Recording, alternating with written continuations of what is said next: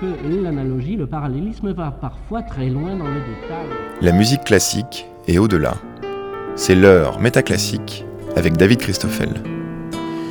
Puisqu'il est question dans cette émission non seulement de musique classique mais de son au-delà, histoire de percer les limites des plaisirs pris à l'écoute du répertoire en quête de dépassement, fallait-il un jour évoquer la jouissance. Pour ce faire, deux invités, la poétesse et la romancière Irène Guéraud, qui vient de publier aux éditions Maurice Nadeau le livre des incompris, à la rencontre de personnages aussi variés qu'un savant des Lumières qui veut faire le livre qui rend la vue aux aveugles, une paysanne qui adresse ses poèmes aux animaux, ou encore une traductrice portugaise qui transcrit ses étreintes en partition musicale. Et pour compléter le tableau, nous accueillons à la table des réjouissances le pianiste Denis Pascal. Tout d'abord, voici une sorte de partition de réjouissance, la Stripsodie de Berriot, interprétée par Cathy Berberian.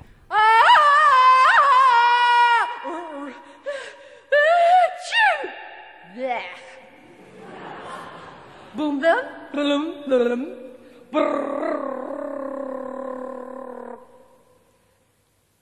Boing! You stupid kite, come down out of that tree! Kite, kite, kite! Chuff, chuff, chuff! Clam, clack, clack! Chomp, chomp, crunch, crunk, crack, crackle, up, barf, gosh! Delang, Ding-ding-ding-ding-ding-ding! ding. First must work, bread, bread. Crumb, yes.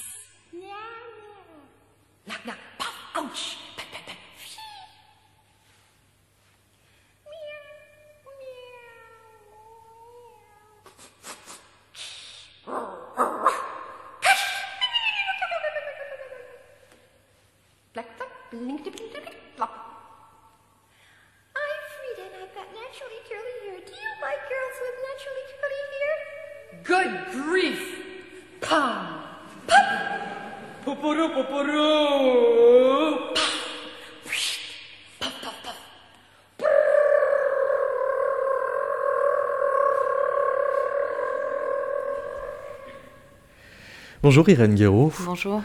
L'idée d'écouter la stripsodie euh, de Berriot pour ouvrir euh, cette émission est venue de la consultation des moments de partition qu'on trouve dans le livre euh, des incompris, où on a des syllabes qui sont étirées avec des, des polices caractères de plus en plus grandes pour mimer donc la jouissance de cette Zoé.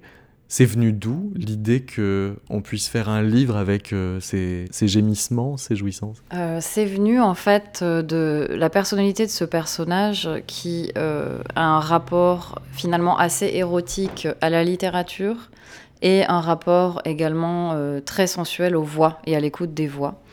Et donc j'ai imaginé un personnage qui, un peu désespérément, euh, essayait de concilier euh, dans un lieu, de fixer dans un lieu euh, son amour conjugué des mots, des voix et évidemment des étreintes physiques euh, amoureuses.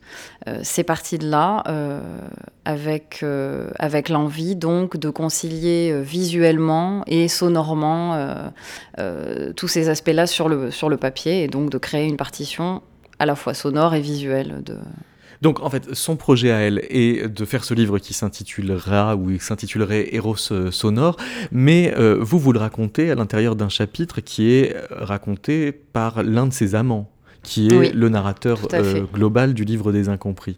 Euh, ce qui d'office met une sorte de distance, euh, mais qui permet de, de dire des choses sur Zoé. De Zoé, je ne sais comment parler, dit le, le narrateur. Tout ce que j'en dirai sera insipide face à la grande incandescence qu'elle créa en moi. C'est-à-dire que tous ces cris potentiels qui arrivent quand lui arrive Zoé, c'est d'office une percée hors du langage alors C'est une forme de percée hors du langage. Zoé euh, provoque en lui un rapport à la fois à l'érotisme et à la voix qui était totalement inconnu. Euh, c'est une personne qui vit pleinement euh, sa sexualité, qui vit pleinement avec son corps et qui lit et écoute les voix avec son corps. Et en fait, elle va le conduire sur un nouveau mode d'audition du monde et d'audition des sons de la sexualité qui sont effectivement un au-delà du langage. Et c'est ça aussi qui l'intéresse, elle, même si, comme elle est également euh, traductrice, poétesse, elle essaye de relier ça au langage en écrivant des textes qui, dans lesquels effectivement le langage est transformé, il est présent, on peut deviner des mots, ça reste d'une certaine manière des poèmes, mais comme vous le disiez, dans lesquels les syllabes sont étirées, sont transformées, euh, les consonnes sont répétées, euh, tout ce type d'effet qui à la fois demeure du langage tout en le déconstruisant d'une certaine manière. Au, cœur même de, l'étreinte, l'écoute euh, est euh, centrale. Zoé colle son oreille contre ma bouche, contre mon torse. Enfin, et, donc il y, a une évacuation euh, de ce qui peut se dire entre euh, l'amant et, Zoé pour, comme, pour intensifier ce qu'ils partagent quand même par la voix. Oui, tout à fait. Et là, c'est à nouveau cette, cette, percée hors du langage, en fait. Ça devient uniquement tous les types de sons de l'étreinte amoureuse qui vont, qui vont d'une certaine manière éveiller la sensorialité du narrateur. Euh, grâce à Zoé qui a cette attention portée au gémissement, au râle, au soupir, euh, au son, euh, à tous les sons corporels qui peuvent, qui peuvent advenir dans une étreinte. Denis Pascal, bonjour. Bonjour. C'est absurde de faire des partitions de ces gémissements non, enfin moi, moi ça me concerne pas beaucoup hein, parce que la, musique écrite c'est encore autre chose. Après, de faire en sorte que les, que les paroles, que les mots, que, que les bruits deviennent un objet détaché de, enfin, détaché de, leur, origine, je dirais que c'est. C'est pas nouveau. On peut écouter une voix. Euh, on peut écouter une voix et en, saisir, euh, euh, je veux dire, les, fréquences, la couleur, puis l'érotiser, ça c'est sûr, il n'y a pas de problème. Hein. mais c'est pas tellement l'enjeu d'un musicien. En tout cas, un musicien interprète, c'est pas possible. Mais en fait, se pose quand même la question de qu'est-ce qu'il adresse. est-ce est-ce qu'il adresse quelque chose de l'ordre d'un contenu symbolique ou est-ce qu'il adresse quelque chose de, l'ordre de cette percée hors du langage dont on vient de parler? Bon, j'en sais rien, moi je, n'ai pas lu euh, votre livre, mais moi je serais plutôt enclin à penser qu'il y, a, une idée de fétichisme dedans et qu'en fait, euh, une partie de lui devient un objet. voilà, c'est tout pas lui-même, mais en tout cas une partie de lui-même. Je sais pas, moi, c'est comme apprécier dans un visage de quelqu'un euh, la moitié droite ou sourcil gauche et être, être absolument euh, obsédé par les sourcils gauches euh, d'un visage. Moi, je trouve ça pas mal aussi, hein. mais, mais c'est comme une obsession. C'est une obsession où on détache quand même les choses, enfin, on les, on les, on les, on les sépare. Ah. Qu'est-ce que vous en pensez C'est très intéressant. Alors, il y, y a, quelque chose d'assez vrai, c'est-à-dire que chacun des personnages de ce livre est effectivement d'une certaine manière victime d'une forme d'obsession pour, euh, là, euh, dans ce cas-ci, euh, la voix. dans d'autres cas, ça peut être encore d'autres, choses. Vous parlez du sourcil gauche, il y a un personnage qui est obsédé par la question de la dissymétrie dans les visages. Donc il y a effectivement vraiment un lien à, faire là.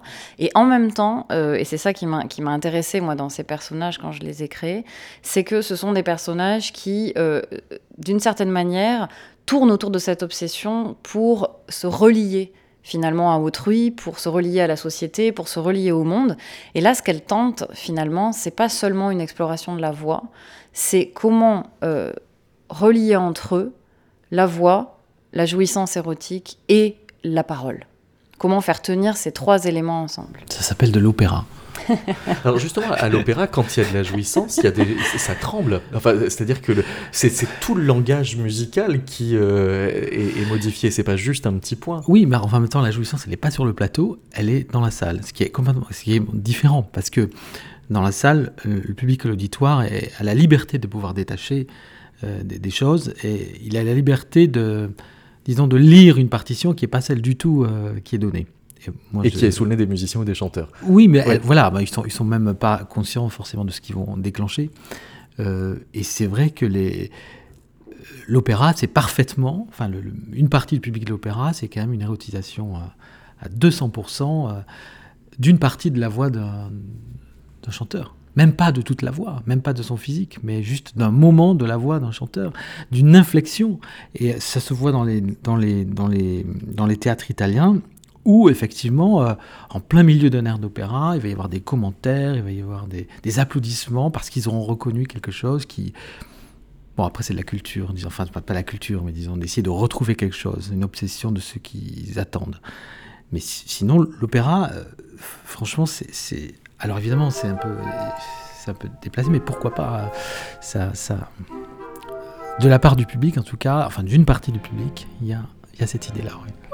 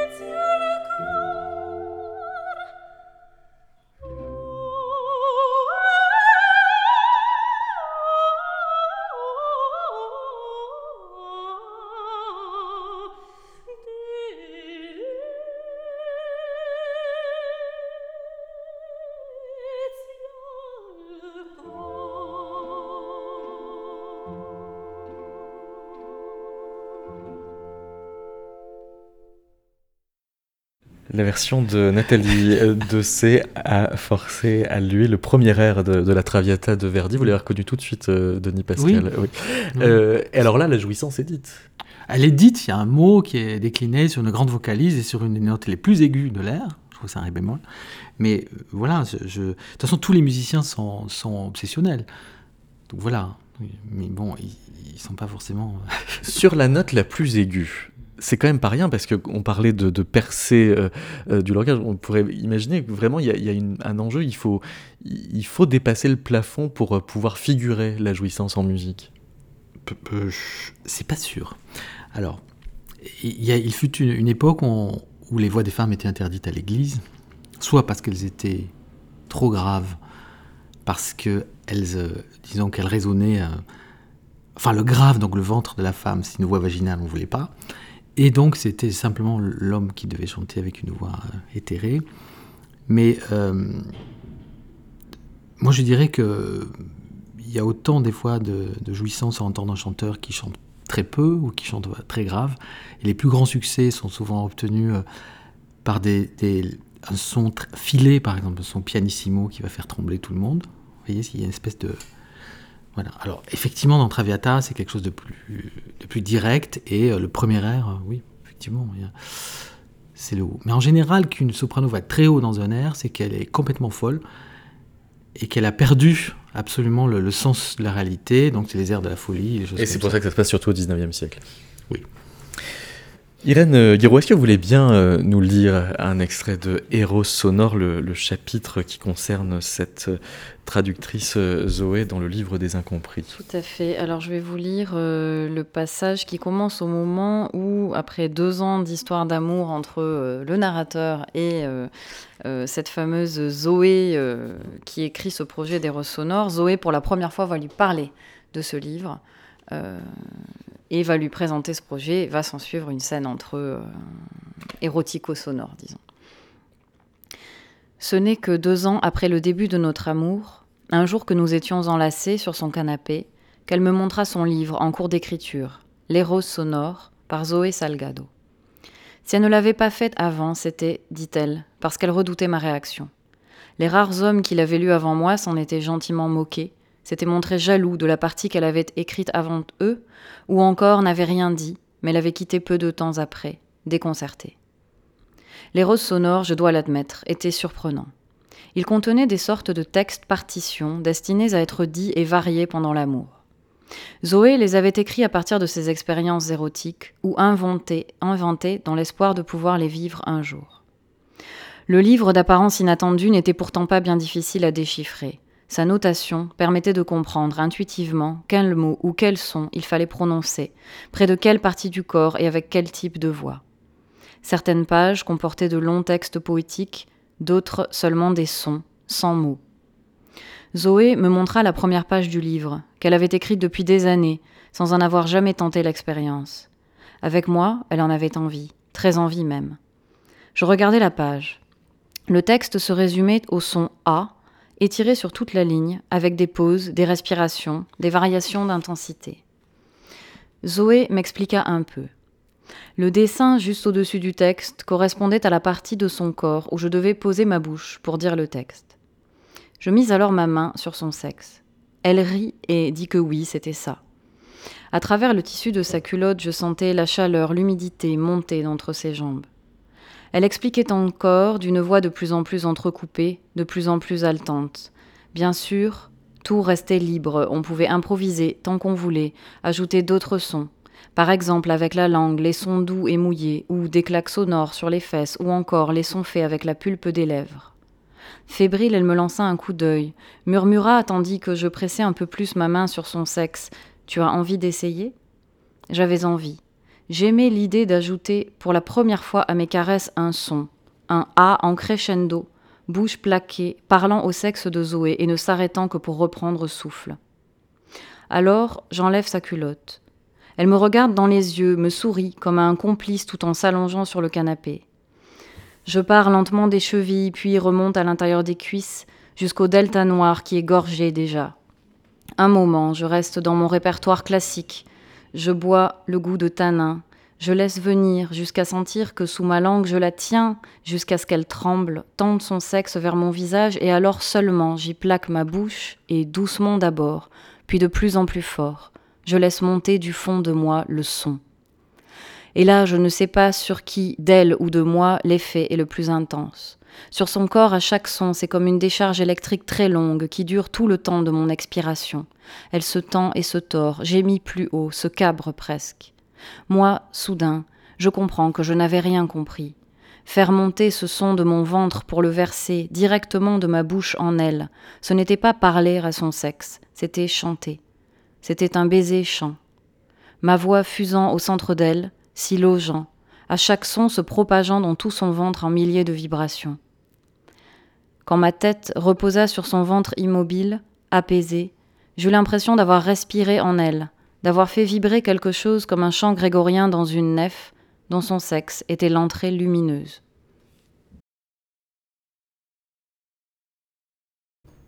Pourquoi elle s'appelle Zoé? Pourquoi elle s'appelle Zoé? Ça commence par un Z, c'est vraiment l'autre bout de l'alphabet par rapport au A dont il nous. C'est un- un- la la une des raisons. C'est une des raisons. euh, et il y a aussi euh, dans Zoé euh, la dimension animale en fait qui m'intéressait, l'étymologie. Et puis le Z, effectivement, il y a le même. ce- cette même distance qui est reprise dans le dernier des chapitres du, du livre, puisque celui qui écrit, le- enfin qui invente le livre, en fait, le personnage qui invente le livre en Chine, 300 ans avant Jésus-Christ, à la toute fin du, roman, s'appelle Zi, et le personnage qui amène le narrateur à découvrir ce premier livre s'appelle Anne avec le A, donc il y avait cette même inversion aussi euh, euh, qui est rejouée là. Voilà. Denis Pascal, quand euh, je vous ai parlé de jouissance en musique, euh, vous m'avez euh, parlé d'un certain nombre d'œuvres par association d'idées. Parmi elles, il y avait le, prélude à l'après-midi d'un faune de, de Debussy. Est-ce que c'est pour la connexion à l'animalité? Ah non, la sensualité. Oui. À l'é- à l'érotisme et à la sensualité, oui. Animalité, oui, pourquoi pas. Enfin, non, non, non, non, Non. non, l'érotisme, non. C'est- une des, des, une des, hum, des premières pièces euh, lumineuses et clairement, et clairement euh, érotiques dans, dans, dans la. Enfin, en tout cas, au 19e siècle.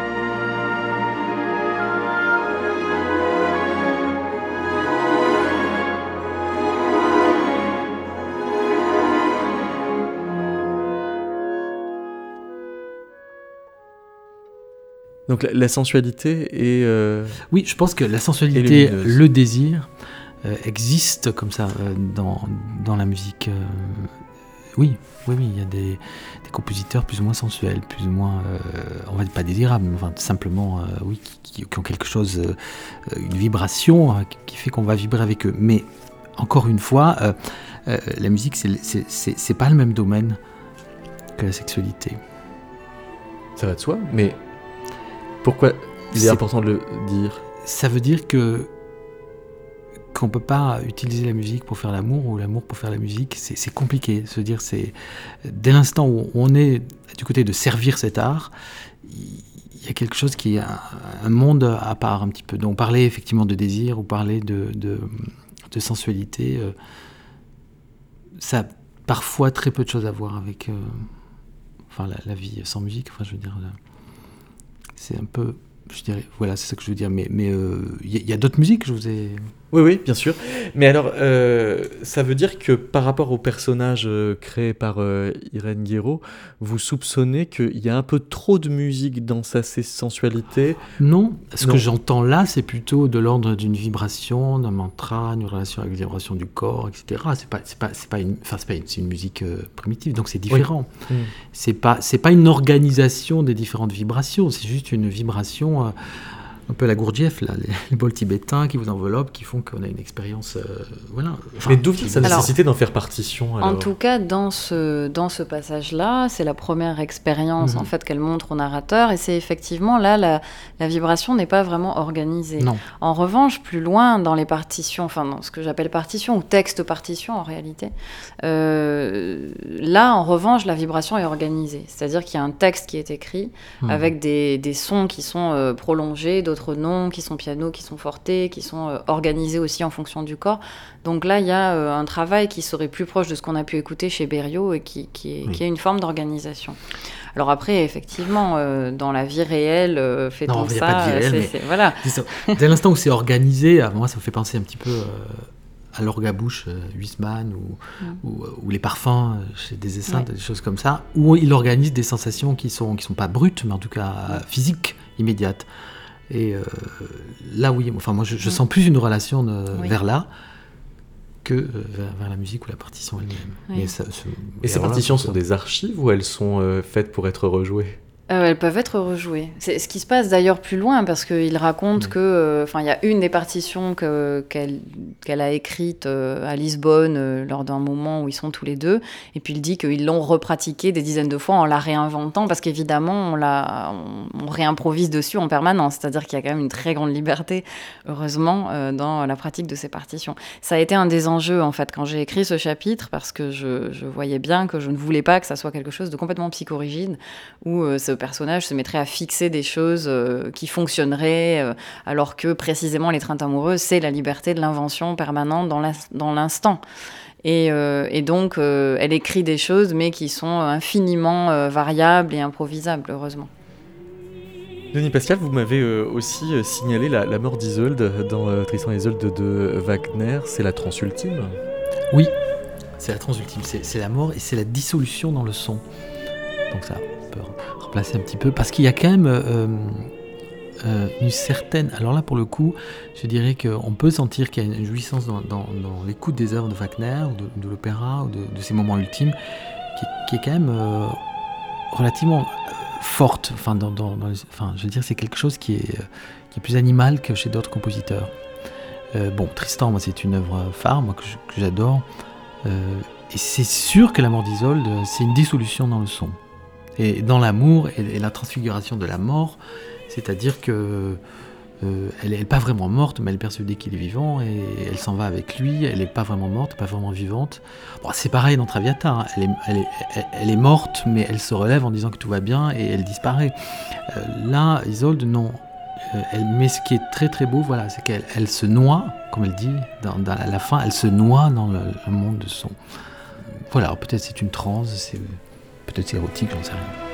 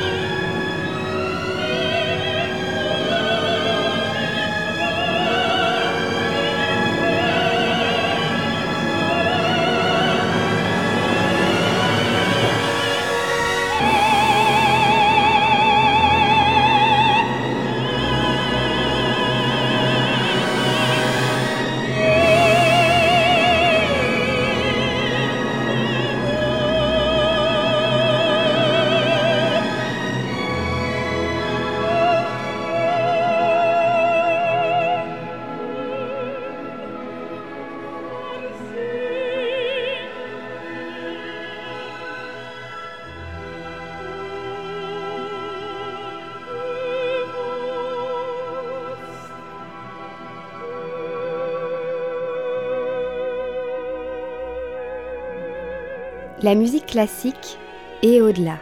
C'est Métaclassique avec David Christoffel. Irène euh, Guéraud, vous entendiez Denis Pascal parler de cette mort d'Isole comme une dissolution. Est-ce que le mot dissolution vous conviendrait vraiment pour euh, désigner la jouissance? Je trouve que c'est pas c'est pas faux parce que dans la jouissance il y a une forme de perte quand même, euh, ce qui indiquerait précisément que la mort d'Isolde tient d'une certaine manière d'une forme de jouissance, c'est qu'il y a cette perte de soi qui est aussi d'ailleurs une perte de l'autre, hein, euh, où dans, le rapport sexuel on n'accède jamais pleinement à la jouissance de l'autre, on n'accède non plus jamais pleinement à sa propre jouissance. Et en fait c'est ça très profondément qui motive le projet de, mon personnage, c'est finalement comment euh, accéder d'une certaine manière à sa propre jouissance, dont elle ressent que c'est une forme d'accès au monde euh, qui est au-delà du langage, à travers en même temps les outils qu'elle a, qui sont ceux du langage, qui sont ceux d'une fascination pour la voix.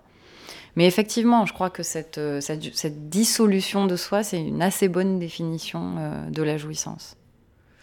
Ça veut dire aussi de, de retracer ou de disperser euh, les frontières de soi, donc de son rapport au monde. Euh, je pense à un autre texte du livre des incompris qui n'a pas de rapport direct avec la sensualité, les poèmes pour animaux.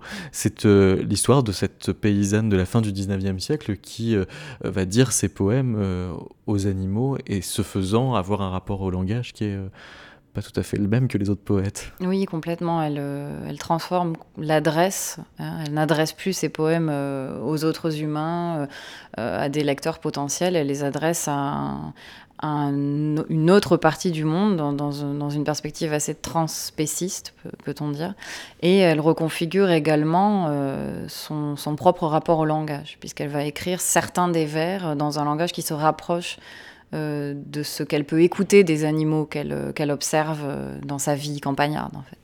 Quand un comédien s'adresse directement au public, on dit qu'il franchit le quatrième mur. On a l'impression qu'il dirait que vous, vous franchissez le, le cinquième, plutôt le plafond. Enfin, c'est-à-dire la convention du langage euh, tremble. elle-même. Je crois que chaque, chaque chapitre de ce livre réfléchit à dépasser euh, effectivement euh, certaines conventions du langage dans l'adresse, à qui ces textes s'adressent-ils, et dans la manière même d'utiliser euh, les mots, le langage, l'objet livre lui-même. Donc peut-être un cinquième mur, oui, mais, à chaque fois dans un désir de la part de ces personnages d'établir un lien, malgré tout, qui est un lien effectivement non conventionnel, qui est un lien surprenant, étonnant, ce qui fait qu'ils sont en général incompris par leur père, par euh, la société, par les gens qui les côtoient, euh, mais ils sont dans un désir très profond de lien. Et ça, ça me tient, ça me tient très à cœur. Et c'était la raison, enfin, c'était peut-être la condition pour que vous, poétesse, arriviez à écrire un roman? Peut-être, c'est possible.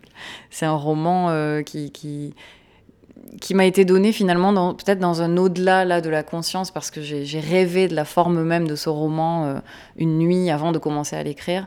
Donc il y avait déjà peut-être un au-delà de, de- de mon travail très conscient euh, d'écriture poétique, un dépassement déjà dans la manière même dont le livre est arrivé. Au contraire, parfois, il faut de la contention pour jouir. Vous pensez au château de Barbe Bleue, Denis Pascal? Mais non, euh, la cinquième porte, c'est euh, c'est une progression dramatique. Voilà, la, progression dramatique, c'est une stratégie, en fait, bon, co- co- comme dans, tout, ce qui est opéra ou cinéma, une stratégie euh, d'événements qui nous amène à, à un moment donné, à découvrir quelque chose de- d'exceptionnel. Alors chez Bartok, c'est c'est incroyable, comme chez Wagner aussi, hein, mais, mais je, contention, je dirais pas, non, non, non, non. C'est quand même un, un lieu fermé, ce château. Et puis, euh, Il y a les portes. mais il y a les portes, ouais. Mais leur ouverture euh, est compliquée. C'est compliqué. Mais il y a d'autres euh, moments, moi, je dans la musique qui, qui me font penser soit à la dissolution, soit à l'ouverture. hein, Comme ça, c'est toujours lié à l'orchestre. Alors, moi, je suis pianiste, donc je, l'art du récital de piano, c'est comme. euh, c'est beaucoup plus resserré, c'est pas contenu non plus, hein, mais c'est un espace euh, clos, petit, dans lequel, euh, il faut ouvrir. Alors, euh, un compositeur comme ça m'avait frappé euh, Montfort-l'Amaury, si on visite la maison de Maurice Ravel, c'est tout petit comme ça. Et il a écrit une musique qui est incroyablement, une spécialité incroyable. Euh, mais c'est vrai que nous, enfin, euh, en particulier euh, les musiciens classiques ou, ou les pianistes, on a, on a un outil très resserré, comme une petite porcelaine comme ça, et il peut se passer des choses avec, qui sont incroyables. dans un, dans un lieu euh, qui n'est pas, pas contenu, hein, c'est juste la salle de concert ou une salle où on mais où, où- où les règles font qu'on peut ouvrir, ouvrir les choses.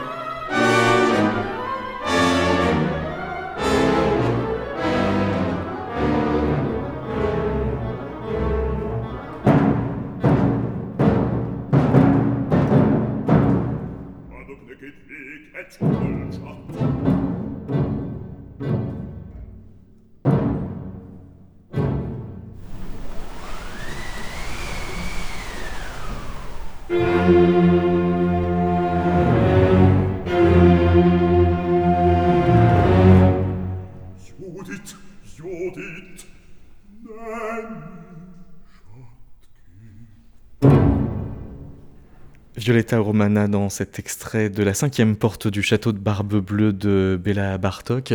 Euh, de- Denis Pascal, vous rappeliez à l'instant que vous êtes euh, pianiste et que le piano, avec euh, ce côté pas si grand, mais en fait peut accéder à, des ampleurs qui permettent la démesure. Vous avez aussi pensé à, à Rachmaninoff et au final, par exemple, du deuxième Ah oui. concerto. Ouais. Alors, ce que je disais par rapport à ces, à ces, à ces œuvres-là, euh, qui sont construites justement pour emporter le public, qui sont construites pour, euh, être, euh, pour être un succès, on va dire.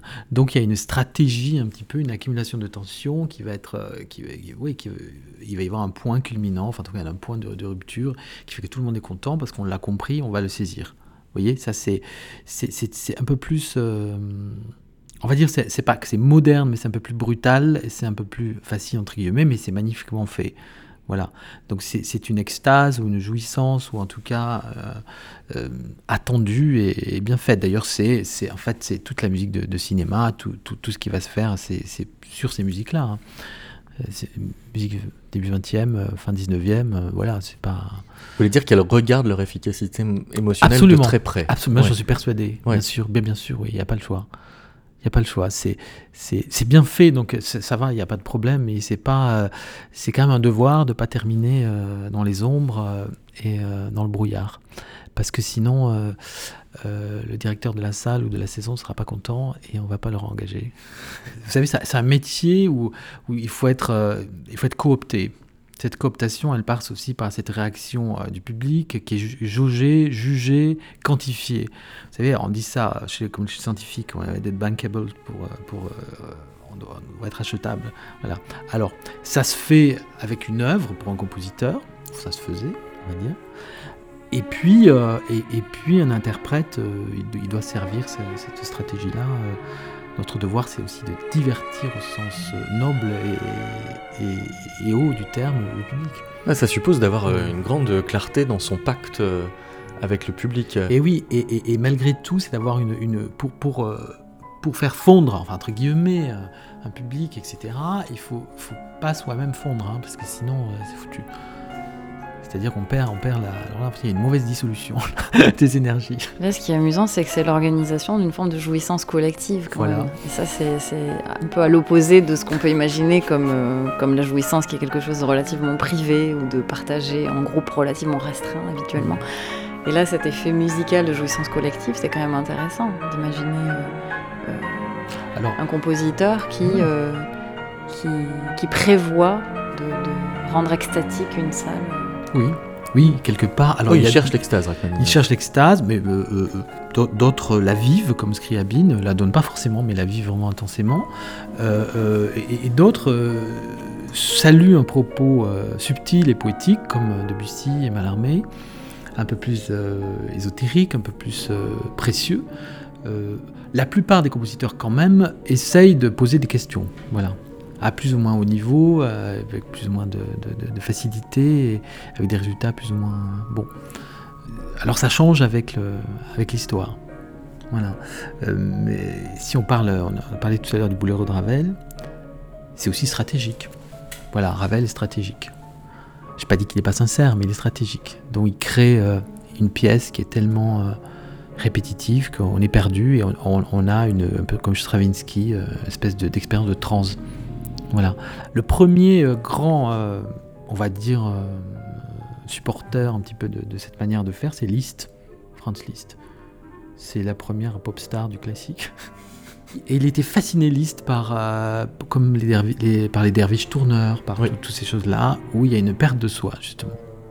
Pour une, soit pour une conscience supérieure, soit simplement pour une perte de soi. Et donc tous les, je sais pas, toutes les danses, les rhapsodies, les fritz, les sirtaki, les choses comme ça, c'est quelque chose où on perd la conscience. Et donc le public est comme ça, parce que tout le 19e, ça a été quand même, très franchement, il y a une érotisation du musicien énorme.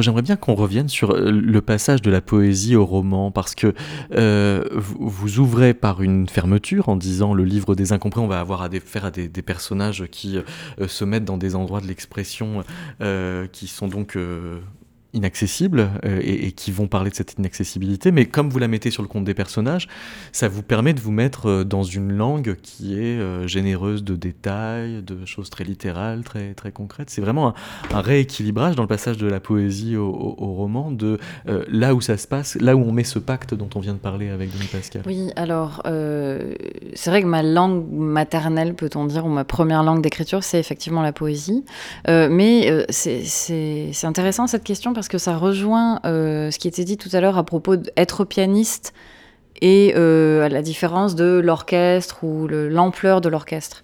Pour moi, la poésie, c'est euh, quelque chose qui est d'une certaine manière dans la condensation. C'est le sens du mot allemand, la Dichtung, c'est la, condensation, la concentration, la densification.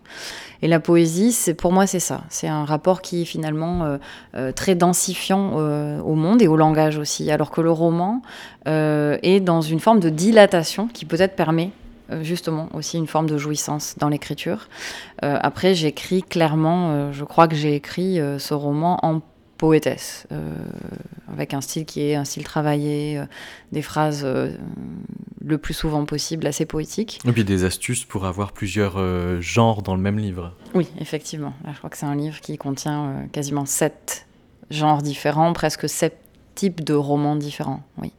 Mais c'est dans cette. euh, le, le roman permet une, une dilatation de la forme, une dilatation de l'expression, une ampleur des phrases que ne me permet pas, en tout cas personnellement, l'écriture poétique.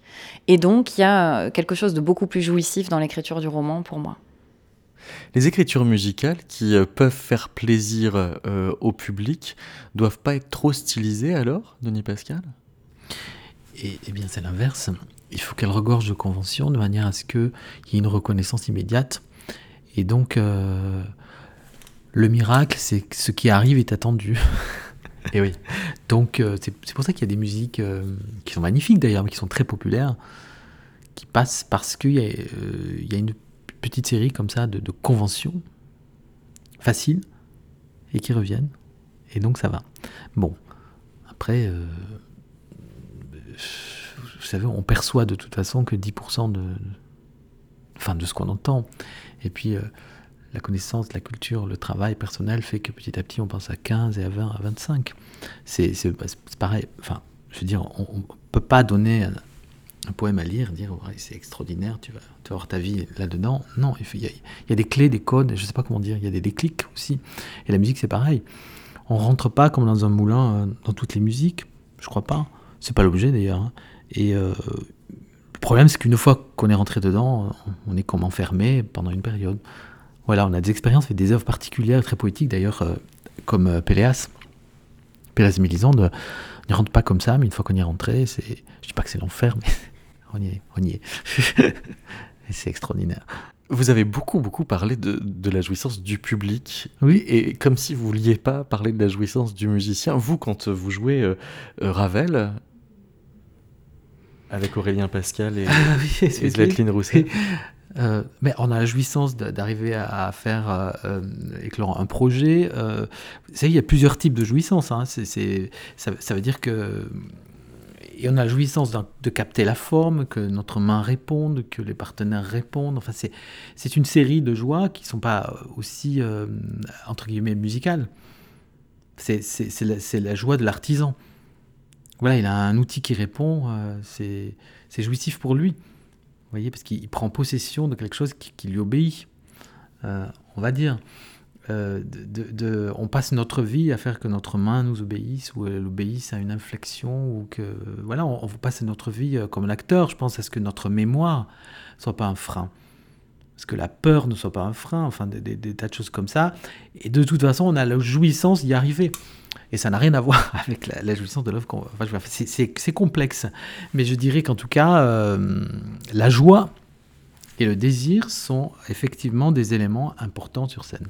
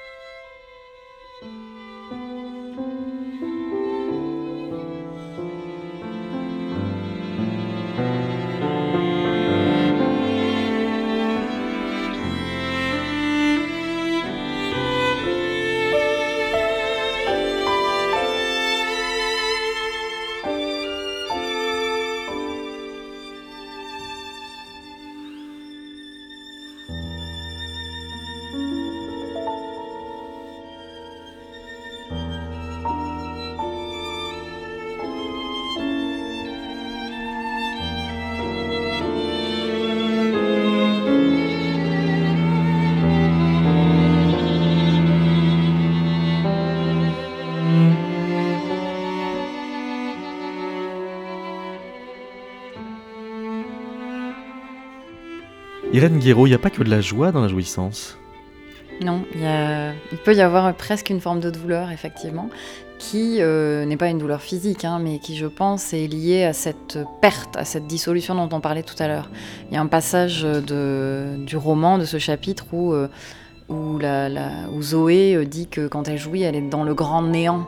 Et en fait, c'est la jouissance, c'est toucher du doigt, euh, je crois, hein, quelque chose qui a à voir avec le néant, avec, euh, avec le vide, et qui peut être aussi très effrayant. À un moment où on se perçoit, je pense que c'est pas pour rien qu'on appelle ça aussi la petite mort. hein, euh, on entre en partie dans euh, le néant, le vide de la mort, et pendant quelques instants, il faut y faire face. Donc euh, c'est un instant de plaisir immense, et en même temps, euh, il peut y avoir cette part qui peut être légèrement angoissante de perte de soi. De, de toucher du doigt euh, l'absurdité de tout. Oui, le, le- le- le néant de tout, l'absence, euh, peut-être l'absence de sens, euh, autre qu'immanent en tout cas. C'est pour ça que il y a des créateurs, des écrivains, ils font des œuvres, il restera ça. Il restera quelque chose. Mais je crois que c'est aussi pour ça qu'elle écrit, qu'elle Oui. écrit ces partitions Oui. en fait, parce qu'elle sent que la jouissance est le point dans lequel elle échappe à elle-même, l'autre lui échappe, le monde lui échappe, et que ça pourrait être en même temps un point d'accès au monde. Et donc il y, a- il y a ce désir de, de, d'une certaine manière, de le fixer, de l'écrire, de le, de le dompter à travers, euh, à travers ces textes partitions. Partition, ça c'est un objet incroyable. Mm. Partition euh, graphique ou le dessin de la partition, je trouve que c'est un, un objet. euh, moi, ça m'a toujours fasciné. C'est une des raisons pour lesquelles euh, j'ai fait de la musique. Pas- ri- rien que par attachement à l'objet. Oui, au début, oui. Au début, oui. Au début, c'était le dessin. Enfin, je veux dire, la- la- fascine que. le dessin. C'était le dessin. euh, fascination des signes. Fascination des signes et savoir ce que ça voulait dire. et- Enfin, moi, j'ai passé comme mon apprentissage musical, ça a été ça. D'avoir des, des objets, des partitions et de faire le lien avec un monde sonore qui n'était pas évident au début. Enfin, pour moi. hein. Donc c'était une conquête. Oui, oui, oui, absolument. Oui. Ça, c'est une forme de libido Ouais. encore pour moi. C'est-à-dire oui, la, la libido du déchiffrement, c'est exactement ça. Déchiffrer des signes, euh, ça va avec Mm. euh, la lecture. Enfin, la, la lecture, c'est un moment intense de libido, parce que on découvre des signes, et puis ces signes disent quelque chose du monde. Mm. Enfin, on peut les relier au monde. Et puis on doit s'inventer un chemin dedans. Euh, Oui, c'est ça. De, de- de même que euh, ces deux amants qui, qui se tâtonnent sur les possibles de, se- de- se toucher l'un l'autre, comment ça se passe. et- ouais.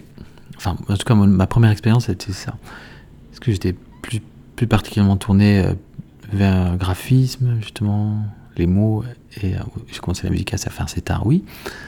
Et euh, il n'y avait pas, y a pas de culture musicale autour, de moi, beaucoup du tout même. Euh, et donc, euh, le, premier objet, ça a été le dessin, enfin, la forme, l'image, et qu'est-ce que ça donne. Et après, de pouvoir se, posséder, posséder l'écriture. Puis après, euh, après, comme tout le monde. Foi, au début, j'ai des sentiments très forts de ça. Donc, effectivement, la partition, elle reste.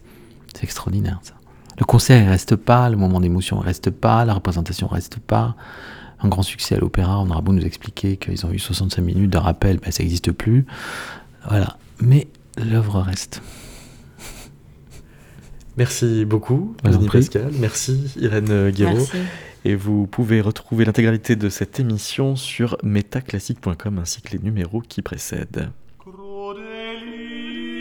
see.